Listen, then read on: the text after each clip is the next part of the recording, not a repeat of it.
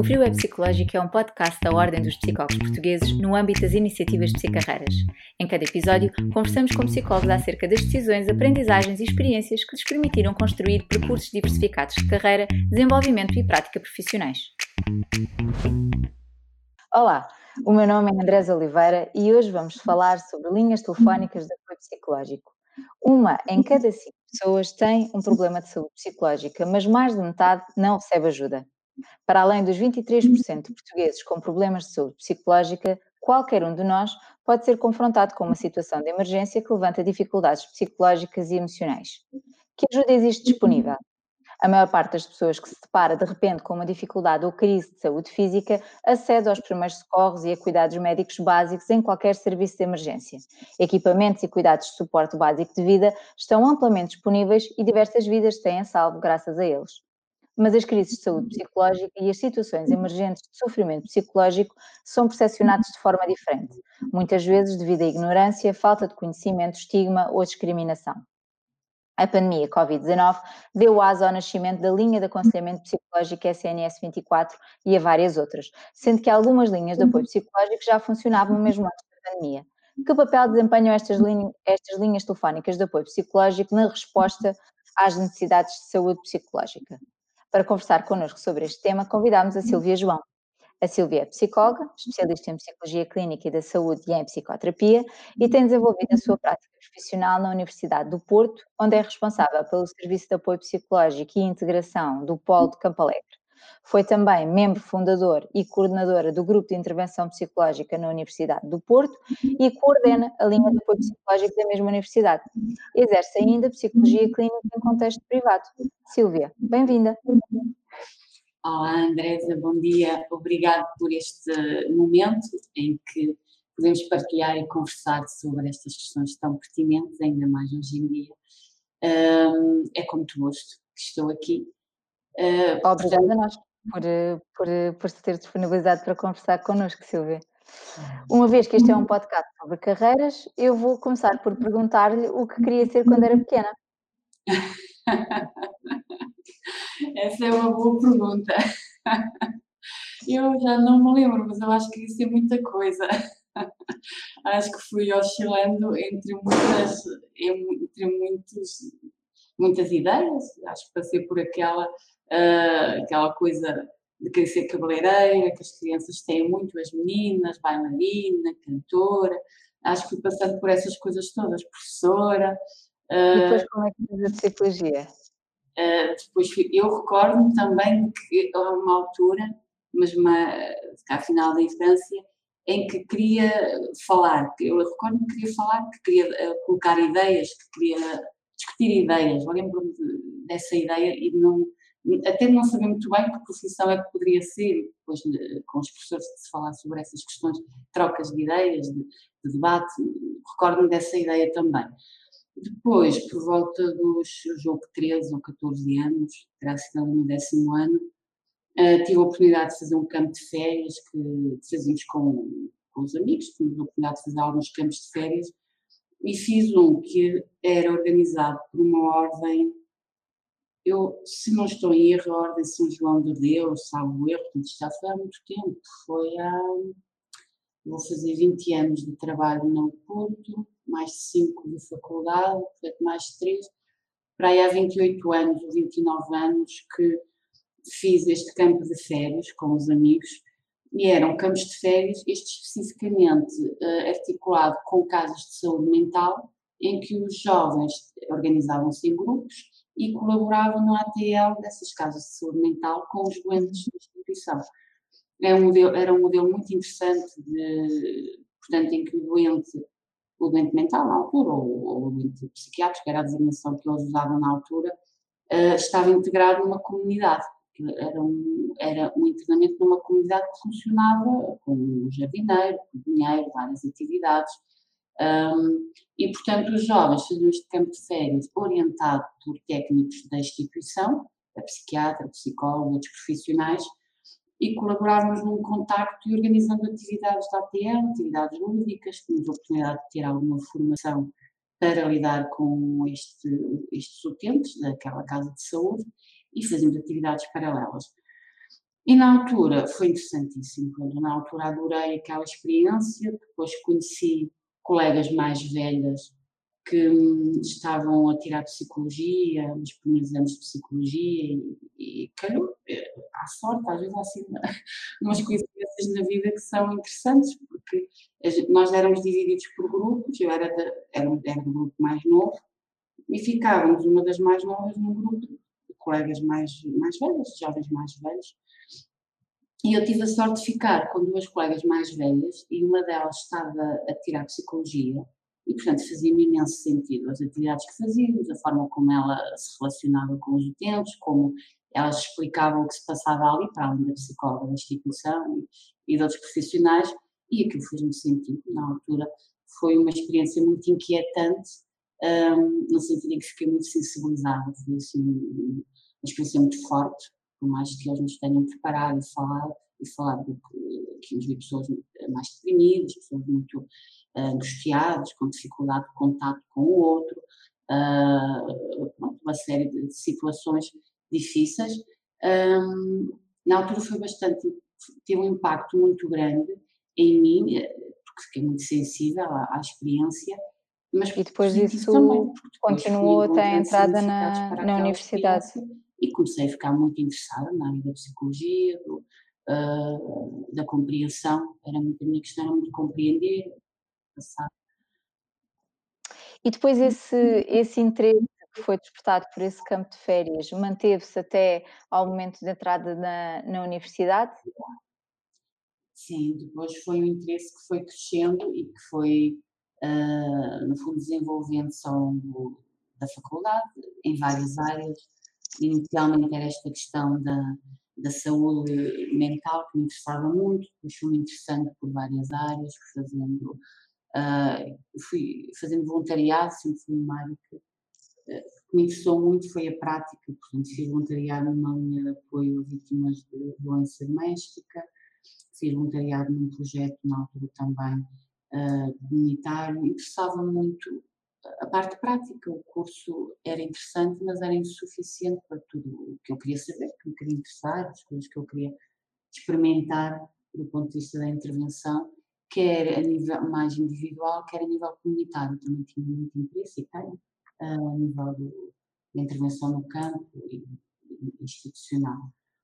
E a partir daí, quais são os pontos que a Silvia considera mais importantes naquilo que é o mapa do seu percurso profissional? Que decisões, que aprendizagens, que experiências é que marcaram mais o seu percurso? Hum. Eu acho que foram muitas experiências práticas. Portanto, estas experiências no terreno, quer o voluntariado, começou no campo de férias, depois na, na linha de apoio também, que foi um período curto, mas que foi muito importante. Depois, mais tarde, um, eu comecei o meu primeiro emprego, foi na SOS Universidade do Porto, que tinha por objetivo a prevenção do suicídio, e foi uma experiência muito, muito rica e muito interessante, quer do ponto de vista da aprendizagem a nível profissional, quer do ponto de vista também pessoal, se é que as coisas se podem assim, separar. Um, também houve uma altura em que fiz um voluntariado numa casa de acolhimento com crianças, que foi uma experiência também muito significativa. Um, e depois foi com, foi com os meus pacientes, foi com experiências em, na relação de, inicialmente consulta de psicologia, depois de, como psicoterapeuta, e, e na relação também com os grupos, no, no, trabalho que é feito também no terreno, fora do gabinete. Eu acho que foram muito estas experiências que foram sendo. E a, a fala aí já em várias experiências de voluntariado, aliás, o interesse uh, pela psicologia nasce de uma. Uh, com, que, importância, que importância teve então as, essas experiências de voluntariado? Como é que elas a ajudaram a construir a sua carreira ou a determinaram de alguma forma? na altura foram muito importantes porque eu tinha muito interesse na prática e a faculdade não me dava resposta à componente mais prática. E também o que me permitia era poder descobrir, uh, dar significado às coisas de uma forma uh, livre, ou seja, na experiência da prática, poder falar com outros profissionais com mais experiência, com conhecimento e poder eu própria tirar as minhas relações, as minhas construir os meus significados, aprender, perceber o que é que eu sentia na relação com as pessoas como é que eu me sentia no atendimento, durante a linha de apoio, no atendimento àquele utente, como é que eu sentia as coisas, como é que eu podia ajudar, como é que eu podia trabalhar com aquela pessoa. E é nesse sentido que estas experiências práticas me ajudaram muito, depois em paralelo, falar com os colegas com mais experiência, com mais conhecimento, uh, estudar a teoria de logística, eu acho que para mim tem um papel muito importante porque dá significado, ajuda a dar significado também às experiências práticas que, que, iam, que ia acumulando, mas para mim eu acho que era muito a questão da, da liberdade, de poder ter uma experiência prática em que pudesse ter um campo de intervenção livre, onde pudesse encontrar respostas. Diversificado. Sim, sim. A Silvia teve algum mentor, alguém que tenha sido muito importante na construção da sua carreira? Sim, tive bastantes. tive vários. Que sorte! Vários, exatamente. tive bastantes. Eh, uma série deles, logo inicialmente aquela colega que, que, é, foi para a psicologia, que hoje em dia é psicóloga, depois mais tarde meu orientador de estágio, eu fiz o estágio curricular uh, num CAT, uh, portanto atendimento a, a toxicodependentes, na altura chamávamos os CATs, e gostei muito quer da consulta individual, quer do trabalho mais de grupo no centro de dia. E tinha, tinha um orientador de estágio que me, que me ajudou bastante, que eu aprendi muito com ele, o supervisor da faculdade também.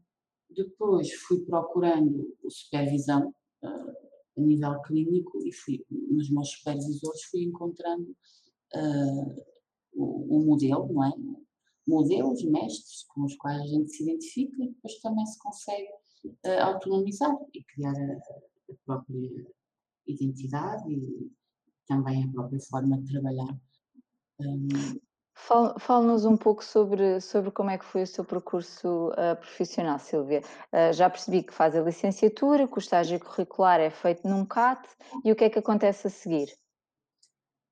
A seguir, eu estava, portanto, eu trabalho no Porto, eu estava no Porto e tive uma proposta de emprego, estava a terminar o curso, fora do Porto.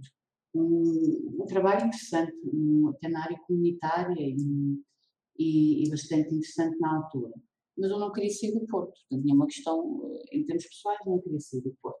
então, pensei, bem, eu não quero sair do Porto, portanto, vou começar a procurar emprego no Porto para eh, legitimar a minha recusa de um outro emprego fora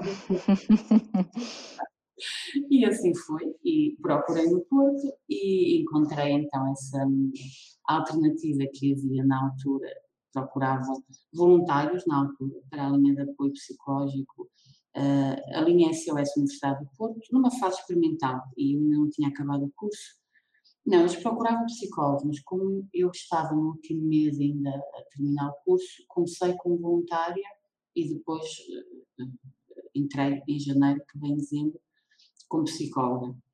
Uh, e foi assim que encontrei o meu primeiro emprego. Portanto, muito longe de alguma vez ter pensado ou, ou imaginado que seria o meu primeiro emprego, mas muito contente na altura por ter encontrado essa oportunidade e, e depois é, agarrei nessa oportunidade e achei muito interessante e foi um projeto criado na altura em que tivemos que pesquisar, estudar e, e trabalhar. E, e, e portanto, a, a Silvia acompanhou esse, esse projeto desde o início da sua criação? Sim, sim. E é essa linha que depois a, a Silvia vem a coordenar? Uh, não, essa foi uma linha que iniciou na altura, uh, que tinha este objetivo muito específico uh, e que durou, se eu não estou em erro, cinco anos. Depois começámos a acompanhar os casos também em consulta de psicologia, no mesmo serviço da Reitoria da Universidade do Porto, tanto a equipa da linha. Depois a linha foi descontinuada por razões institucionais e também de maior necessidade na consulta de psicologia. Eu continuo o meu percurso na universidade, uh, depois faço uma mudança de serviço, sempre na área do apoio psicológico, uh, quer individual, quer em grupo. Depois mudei para a Faculdade de Engenharia e tive a oportunidade de trabalhar a nível de intervenção em grupo e mais próxima em termos de, de territoriais do estudante, não tanto um gabinete tão clínico, que foi uma experiência muito enriquecedora da reitoria, mas depois mudei para uma outra experiência numa faculdade, portanto um gabinete de psicologia com características diferentes também por esta, até pela sua localização, por estar num, território de estudantes. E recentemente, há um ano, uh, criámos o gabinete, este serviço de integração e apoio psicológico no Polo Campo Alegre, que faz exatamente agora em outubro um ano, que é orientado para dar apoio a várias faculdades, a de Ciências, Arquitetura, Letras, uh, aqui no Campo Alegre, que é onde se situam as faculdades, com objetivos de dar apoio quer a nível da consulta psicológica individual, intervenção em crise, intervenção em grupo e também na área da prevenção, que eu acho que é muito importante e que temos que investir bastante na área da prevenção. Temos workshops de prevenção de ansiedade e depressão e, e todo um, rol de, de, iniciativas que podemos fazer ao nível da, da prevenção dos problemas de mal-estar psíquico, de, para prevenir alguns problemas de saúde uh, mental e. E apenas dentro do contexto universitário ou faz apoio à comunidade? Uh, não, este serviço é só para estas faculdades, é só dentro do Porto. Portanto, é um serviço direciona só para as, estas faculdades da Universidade do Porto. Depois há outras faculdades também com os seus gabinetes e é um serviço centralizado na Universidade do Porto. Também há serviços da Universidade do Porto que dão apoio à comunidade, mas não é o nosso. O nosso é só para estudantes e funcionários destas faculdades. A linha, e a linha, pois, é isso. a linha de apoio psicológico da Universidade do Porto, no contexto de pandemia. Ou seja, em março Uh, resultado da pandemia, fomos, tivemos indicação por confinamento de teletrabalho, portanto fomos para casa e nessa altura achámos, pensámos, até no âmbito do grupo de intervenção psicológica da Universidade do Porto, pensámos na altura o que é que podemos fazer, o que é que é necessário, o que é que as pessoas precisam neste momento. E foi aqui que nos ocorreu criar a unidade de apoio psicológico da Universidade do Porto. Na altura éramos três no início, no final de uma semana éramos 12 e depois passado um mês éramos 14, 14 psicólogos com área, experiência na área clínica da Universidade do Porto. Esta linha de apoio psicológico é para toda a Universidade do Porto e funcionou em horário diurno e noturno, todos os dias, fim de semana também. Depois, em agosto, foi descontinuada e agora retomou em setembro com horário só no, pós-laboral, só noturno, também com psicólogos e qual é, o, qual é o vosso objetivo com, com esta linha? Ela procura dar apoio a que tipo de situações? Ou qual é que é o perfil das pessoas que a procuram e das problemáticas que, que trazem para a linha? A linha de apoio, na altura, o objetivo era dar uma resposta de apoio psicológico imediata, uh, transversal à resposta dos gabinetes, portanto, o objetivo não era substituir a resposta dos gabinetes de psicologia, mas sim acrescentar, trabalhar em paralelo. E num primeiro momento é uma resposta imediata, uh, portanto, escuta de, de, ouvir o pedido do apelante que liga para a linha e de procurar conjuntamente encontrar uma solução para o problema. Uh, num outro momento também de encaminhamento, nomeadamente para os gabinetes da UPOR, os gabinetes de psicologia, também para o gabinete de médico, que tem consulta de psiquiatria e outras especialidades. Portanto, tinha estas duas funções, dar um apoio imediato a nível de intervenção psicológica em crise e também encaminhar, se fosse pertinente, se, se colocasse essa necessidade na altura da, do pedido. Hoje em dia, uh, os objetivos são os mesmos também, também passa muito por esta questão de dar um apoio imediato e encaminhar se necessário. O que nós percebemos com a linha tem sido uma experiência muito interessante e muito, até muito intensa, porque a equipa, a equipa técnica, que são psicólogos clínicos, nós reunimos semanalmente, temos uma reunião semanal de supervisão, de intervisão, um, portanto, metade, metade, temos um contacto quase diário numa app, temos uma app de funcionamento da linha nos turnos, um, até para troca de opinião, para podermos também ir acompanhando e algum tipo de ajuda que seja necessário com os colegas. Mas, de facto, como surgiu numa altura muito específica, em que estávamos todos em confinamento, no fundo, a pandemia afeta-nos a todos, não, é? aos psicólogos também. Também, e, claro. Não é? E nós temos que encontrar um espaço para nos distanciarmos da pandemia e para podermos ficar mais tranquilos e podermos ajudar o outro. Caso contrário, também não conseguimos dissociar-nos do que, do que, do que acontece e, é um, uma situação global. E neste sentido, eu acho que este grupo acabou por ter circunstâncias muito propícias para criar laços muito fortes. É muito interessante porque eu era muito avessa aos ecrãs, às tecnologias, uma coisa até um bocadinho um, exagerada. Eu acho que também tem a ver com o facto de estudar os mídias.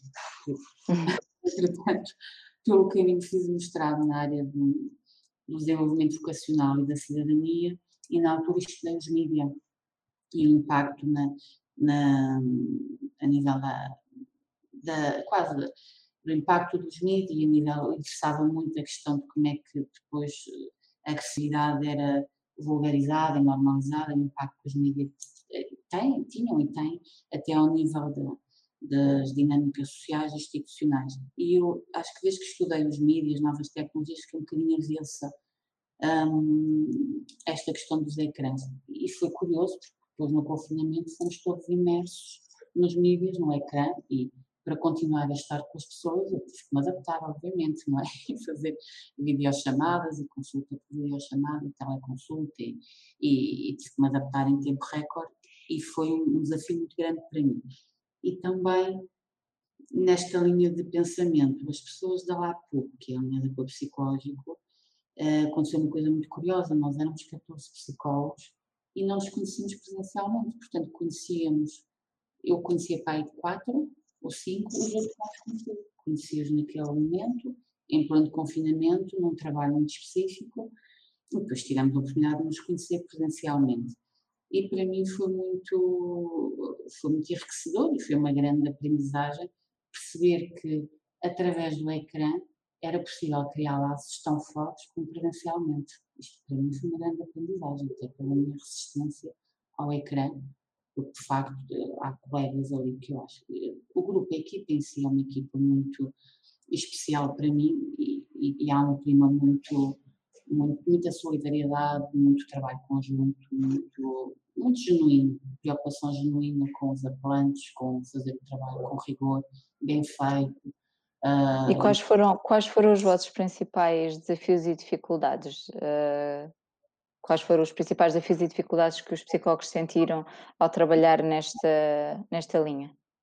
Inicialmente foi criar a linha, porque foi numa fase de muita confusão institucional e, e, e social, e foi logo no início da pandemia, então era difícil os recursos, era difícil pensar nos procedimentos, uh, aqueles, os primeiros 15 dias foram muito difíceis e a equipa, como digo, nós não nos conhecíamos, portanto foi tudo assim.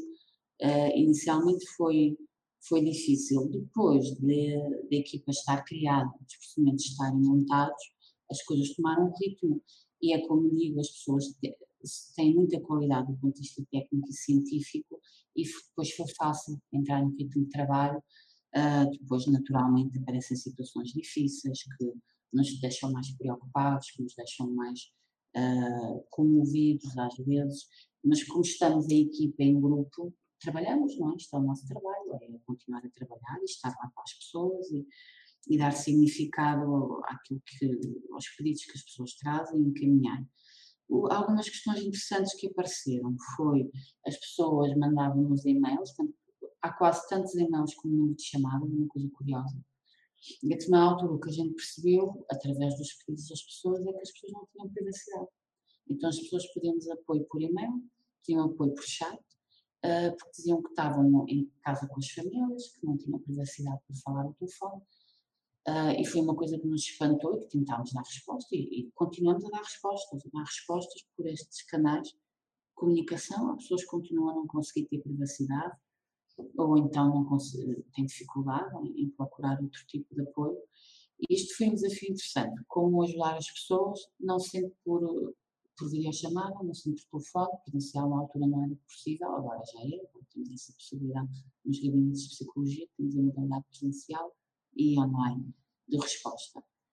Um, depois, uma outra dificuldade que tivemos foi a, divulgar, foi a divulgação, divulgar a linha então aconteciam coisas curiosas que tínhamos chamadas de fora do Porto, uh, achámos curioso como é que, por exemplo, pessoas sabiam da linha em Lisboa, por exemplo, uma situação de uma pessoa que a linha num estabelecimento público comercial sobre a existência da linha do, de Lisboa e depois os nossos sócios do Porto não conseguiam, não reconheciam a linha. Agora já conhecem, a gente tem aumentado a divulgação também pelos canais formais e informais no, no apoio e no atendimento ao estudante.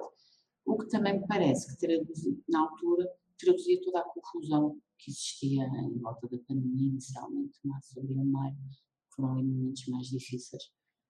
Um, pronto, do ponto de vista clínico, são as questões que já estamos habituados a, a, trabalhar. Em termos de problemáticas, na primeira fase da LAPUP da linha, as problemáticas predominantes remetiam para a ansiedade, eram muito questões de ansiedade relacionadas diretamente com as questões académicas, ou seja, as questões que já costumavam existir e que vinham à nossa consulta e que de repente tornam-se maiores por causa do confinamento e da incerteza uhum. relativamente ao futuro. E depois do desconfinamento. Portanto, o maior número de pedidos situava-se muito a nível da ansiedade, eh, do pânico, do medo das avaliações, do medo como é que vai ser em termos académicos, como é que vai ser o futuro.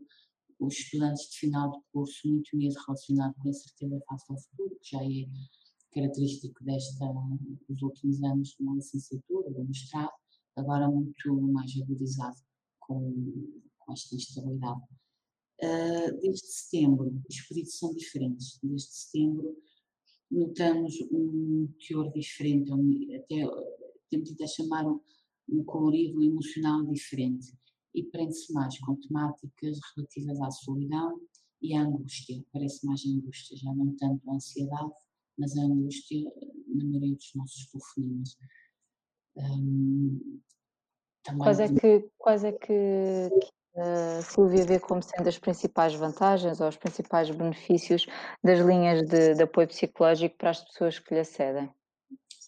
Uma das vantagens é a questão do anonimato. Às vezes, e até relacionado com esta eh, dificuldade ou resistência que ainda existe em procurar um apoio psicológico, o telefone é, um, é uma forma anónima, rápida, em que a pessoa liga e não tem que se comprometer com uma cara, com um nome, com um nome de estudante, com, é, é um, uma resposta, ou melhor, é um pedido que pode ser escondido, entre aspas, não é? Eles ligam e podem não dizer o nome, podem não, não dar nenhum dado identificatório, exceto o número que fica que, que, também não é identificatório, porque depois não, uh, acaba por ser um registro confidencial. Mas, portanto, há esta questão de ser confidencial. Eles, confidencial não de ser anónimo, confidencial é sempre, uhum. do ato da nossa intervenção. Eu acho que esse é o maior benefício. Um outro, não, para além deste, há um outro que é ser imediato. Ou seja, a pessoa não tem que esperar por uma marcação de consulta, não tem que esperar para a hora em que tem de ir, o que naturalmente caracteriza o tipo de intervenção. Claro que é importante esperar por uma consulta e é importante haver um setting e uma marcação no apoio psicológico. Uma linha de apoio psicológico é uma linha em SOS, uma linha de intervenção em crise disponível em determinados horários. E como tal, cumpre essa função e tem essa vantagem de ser um atendimento imediato de um psicólogo clínico numa situação específica em que a pessoa procura ajuda. Por outro lado, em termos das limitações do apoio psicológico da linha, claro que a gente pensa nas vantagens e limitações comparativamente com o, trabalho uh, mais clássico, não é? da consulta de psicologia, ou, uh, é uma forma de pensar em limitações e vantagens, é, é comparativamente porque eu acho que no fundo são tipos de trabalhos diferentes, ambos muito importantes e muito necessários. Mas aqui uma limitação será essa mesma intervenção no momento, ou seja, uma intervenção no momento, no aqui e no agora, sem continuidade, exceto se a pessoa voltar a ligar e, e começar a ligar de forma recorrente em SOS. Mas é uma limitação difícil também às vezes para o profissional, porque tem que ser naquele momento, continuidade nesse apoio e nessa hum, monitorização do, do eventual tratamento ou do eventual pedido de ajuda. Isso também pode ser uma limitação. Assim como também não ver o técnico pode ser uma limitação. Alguns estudantes dizem que é difícil falar com alguém que não estão a ver, que só ouvem a voz. Portanto, são características que podem ser limitações para algumas pessoas e podem ser vantagens para outras. Depende muito de, da pessoa que pede ajuda e, e do problema. Assim sendo, eu acho que são tipos de intervenção diferentes, com funções diferentes, objetivos diferentes, setting diferente, e que procuram dar resposta a problemas diferentes, ou pelo menos a uma. Qual é, como, é que, como é que a Silvia vê o papel das linhas de apoio psicológico na intervenção em crise ou nos primeiros socorros psicológicos? Na sua opinião, todas as pessoas deviam ter acesso a primeiros socorros psicológicos após um acontecimento de crise? Isso devia ser uma parte essencial dos cuidados básicos de saúde psicológica? Sim, sem dúvida. Sim. Sem dúvida. Acho que sim. E, é, e, e tenho pena que na altura do confinamento tenham aparecido vários uh, serviços, várias linhas de. Estou-me a lembrar de algumas, de algumas respostas de imensa qualidade que depois não conseguiram manter-se. Um, não pela quantidade, mas pela qualidade. Eu acho que é um serviço necessário, fundamental e que não devia ser só em tempo de pandemia, independentemente do tempo, deste tempo da pandemia, quanto tempo será este tempo da pandemia. Devia existir em complementaridade aos serviços de saúde psicológica que, que já existem, não é? como, como aqueles que estão nos cuidados de saúde primários. Sim, sim sem, dúvida, sem dúvida. Acho que e articulados, e linhas articuladas com serviços que existem no centro de saúde, nas faculdades, nos hospitais, em articulação, não separadas, em articulação com serviços que existem e que depois permite eh, trabalhar com outra qualidade e, e no fundo, ir fazer encaminhamentos, uh, não separados, em articulação. Sem dúvida.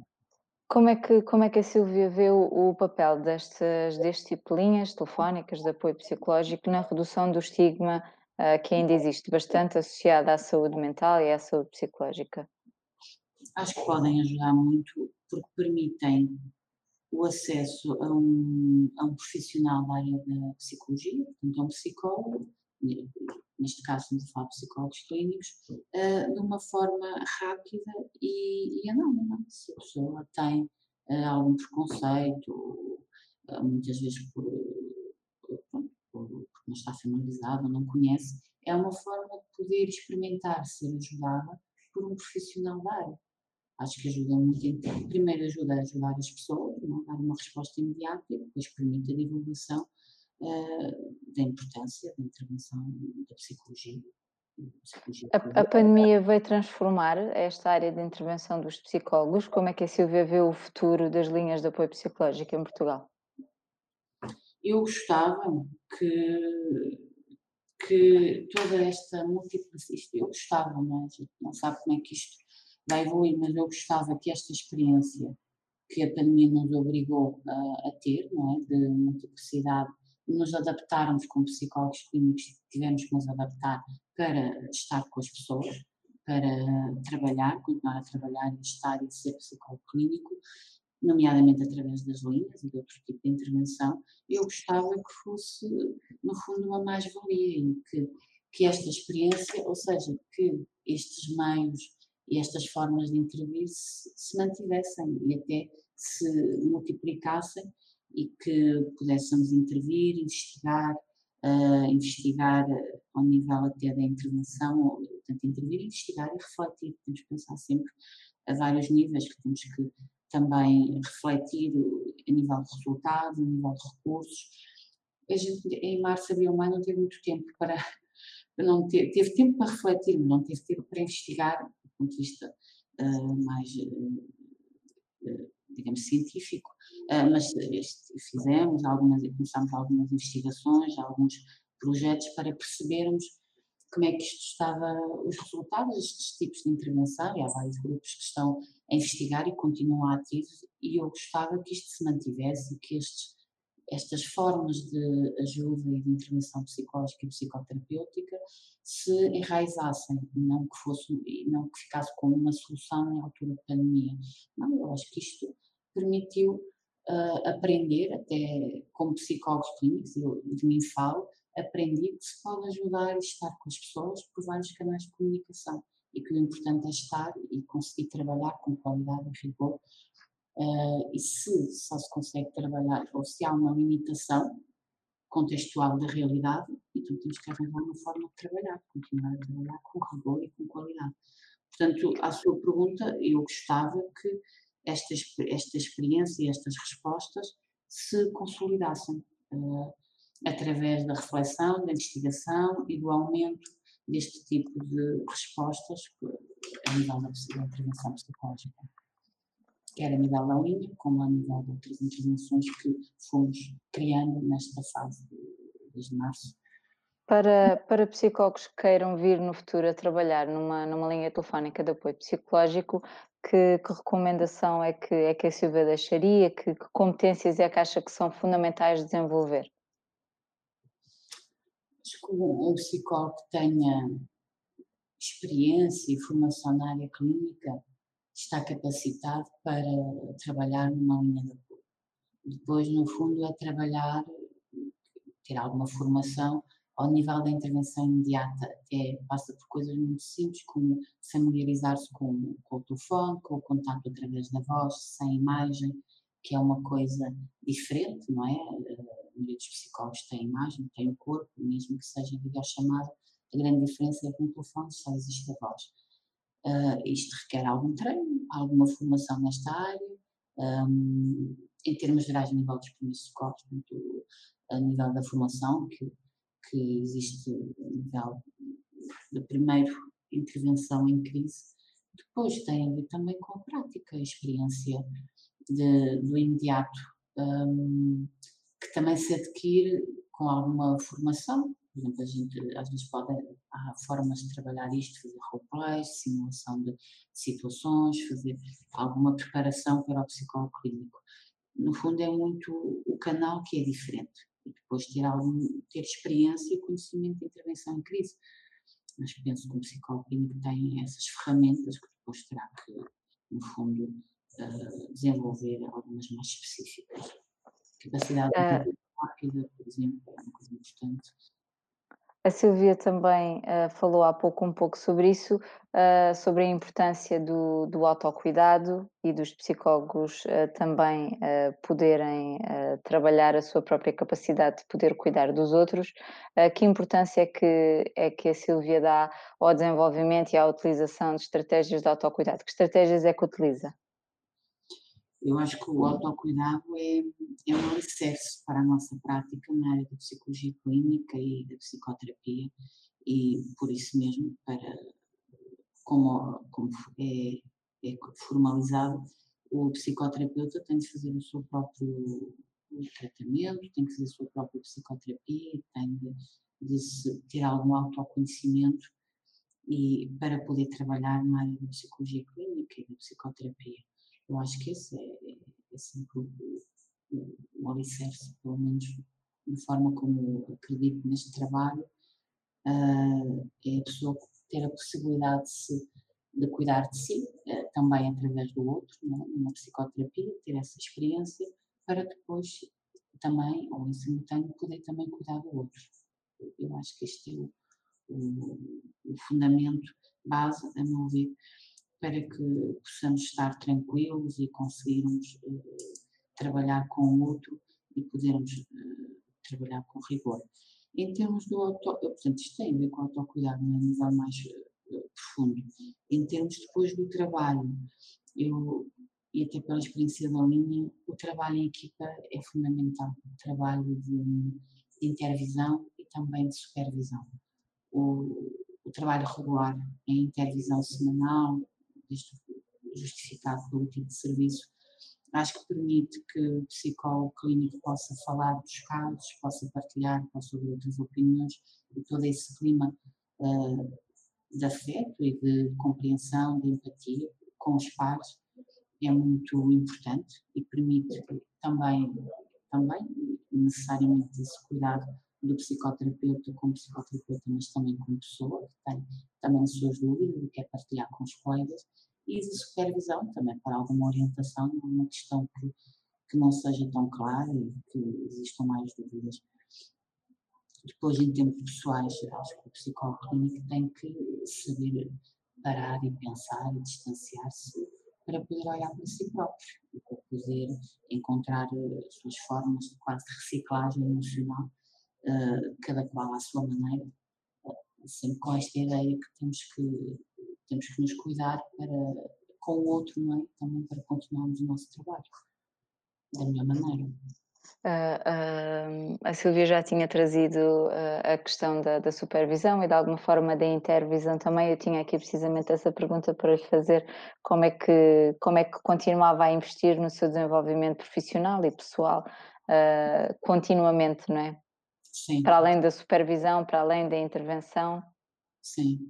Sim, na na área eu estou num na estado sou membro do estado português da psicanálise, portanto estou, hã, em formação, sou psicanalista em formação e portanto, hã, temos essa essa eu concordo e identifico-me com esta prática de de estudo e de de estudo, de discussão de casos, de supervisão, hã, contínua, é, que neste caso específico, trabalhos mais analíticos, mas para além desta área mais eh, clínica ou, ou mais nesta, nesta escolha eh, de formação eh, profissional, mas que é, eu acho que aqui nesta área, pelo menos para mim, o profissional está muito ligado ao pessoal, ah, até em termos da, da procura de, de sentido nas coisas, de, de rigor, de que as coisas nos façam sentido e que exista aqui uma coerência entre o, o trabalho e, e, e, a pessoa, não é? a biologia da própria pessoa, Hum, mas quer também em termos institucionais, de continuar o trabalho ah, na universidade, nas equipas, com as pessoas, aprender com as pessoas. Eu acho muito importante e tenho muito essa, essa, essa vontade, se calhar ter necessidade de continuar a aprender com as pessoas, com as equipas, com, com o conhecimento dos outros, no fundo, na partilha de experiência também prática e depois refletida também, e teórica também, com os autores que vamos estudando também ao longo uhum. É um trabalho que nunca acaba. É, exatamente. Uh, uma, uma última pergunta ainda sobre a sua, a sua carreira, Silvia, uh, porque nas carreiras atuais é, é, cada vez mais raro nós vermos pessoas que têm um trabalho a tempo inteiro por conta de outrem, durante muito, muitos anos seguidos, como é o caso da, da Silvia. Uh, mas depois a Silvia, para além de ter esta experiência eh, de carreira tradicional, chamemos-lhe assim, consegue conciliá-la uh, com uma prática enquanto profissional independente. Como é, que, como é que isso tem funcionado e como é que a Silvia tem gerido também o equilíbrio entre a vida pessoal e profissional, que a Silvia também acabou de sublinhar, que neste caso as coisas estão muito uh, ligadas? Tem sido com, com muito empenho. Acho que é um Acho que é um bocadinho com empenho, com dedicação, com, com trabalho, porque a nível pessoal a gente também tem que trabalhar para estar bem, não é isto? Não há, não há dados adquiridos em, em lado nenhum, não é? E é um bocadinho isto também que a gente trabalha com os nossos utentes, tem que se trabalhar, tem que se acreditar, há momentos mais difíceis e, e aí é preciso muita esperança. Depois há momentos gratificantes em que as coisas uh, fazem sentido, em que se tomam um rumo eu acho que, de facto, o que me ocorre é muito empenho, muito trabalho e, e também uh, momentos de distanciamento em que, com, em que conseguimos, no fundo, refletir e, e, perceber as coisas boas, sentir as coisas boas que, que se vão conquistando ao nível dos afetos, da, das concretizações, dos significados que as coisas tomam ao longo da vida, que depois também permitem nova energia para para continuar a trabalhar, para continuar a lutar, para continuar a criar esperança. Acho que no fundo é muito isto que, que se calhar todos nós fazemos, acho eu, para conseguirmos continuar o nosso caminho perante as adversidades e conseguirmos ter, uh, criar sempre esperança. Uh, muito na relação com o outro. Eu acho que é muito a relação com o outro uh, no afeto, mas também com a possibilidade de nos podermos uh, distanciar e autonomizar o outro e refletir para voltar a estar com o outro. Um bocadinho nesta ideia de, de, de partilha, não é? E de, de, de, trabalho também. Uhum. Silvia, antes de, de, lhe pedir algumas sugestões ou recomendações, eu gostava que se posicionasse rapidamente sobre alguns temas que lhe vou dar, respondendo apenas quente uhum. ou frio. Quente, uhum uh, tendencialmente concordando com a afirmação e frio discordando dela. Uhum. Pode ser? Pode sim, força. Então, as linhas de apoio psicológico são o parente pobre da intervenção psicológica. Ainda não há um reconhecimento da sua importância e os profissionais são mal pagos. concordar é quente, não é? É. Quente. Quem procura uma linha de apoio psicológico não tem coragem de procurar apoio presencial. Hum, frio. As linhas de apoio psicológico só fazem sentido em momentos de crise. Frio. Este é gelado, não é? Segundo a opinião da, da, da Silvia, que deixou aqui bem claro que devia ser eh, coisas de continuidade e que, que deviam estar integradas e articuladas com aqueles que são os cuidados de saúde psicológica que nós já temos uh, no país. Uh, Silvia, antes de, de, terminarmos, eu gostava que deixasse uma sugestão de, de livros ou de filmes que, que, recomenda a quem nos está a ouvir. Uhum. Olha, ocorre é difícil pensar, porque isto é muito por fases, não é? Mas de facto, e, e obviamente relacionado com a pandemia, uh, lembro-me muitas vezes de, daquela trilogia do Saramago, que é um ensaio sobre a cegueira, um ensaio sobre a lucidez e um ensaio uhum. sobre. Na altura foram três livros que eu gostei muito, um, até particularmente o ensaio sobre a lucidez. Na altura foi aquele que, que mais, mais me deixou. O primeiro é muito, muito forte, é muito incomodativo, inquietante, o ensaio sobre a cegueira. Depois o outro deixou-me a refletir muito, gostei muito do ensaio sobre a lucidez. E que no fundo coloca muito estas questões do, do confinamento, do estado de sítio, eh, depois por associação também faz pensar numa peça de teatro também de Alberto Camus, que fala desta questão do estado de sítio, que as pessoas tiveram que ficar todas em casa, um, e também o mesmo autor, A Peste, que também faz pensar muito nesta altura da pandemia, fez-me relembrar estes livros. Uh, mas recomendava também o último que, que eu li, que é um, um do, do José Eduardo Agualusa, que é Os Vivos e os Outros, que gostei muito. Gostei muito desse livro e ainda estou a pensar em algumas coisas, gostei muito deste livro. Em termos de filmes, há tantos, não é? Há tantos. Um, mas também, curiosamente, Claro que a gente pensa nos filmes de acordo com a situação atual, é? quer pessoal, quer social e, esta, e com os momentos que vivemos. Mas tenho, lembrei-me de um filme há tempo, do, que é o da Vida é Bela, do, do Roberto Benigni. Uhum. Lembrei-me desse filme. E até fiquei a pensar, porque é que eu acho que me lembrei bastante, tenho-me lembrado muito desse filme, por causa da questão do papel de pai que aparece ali.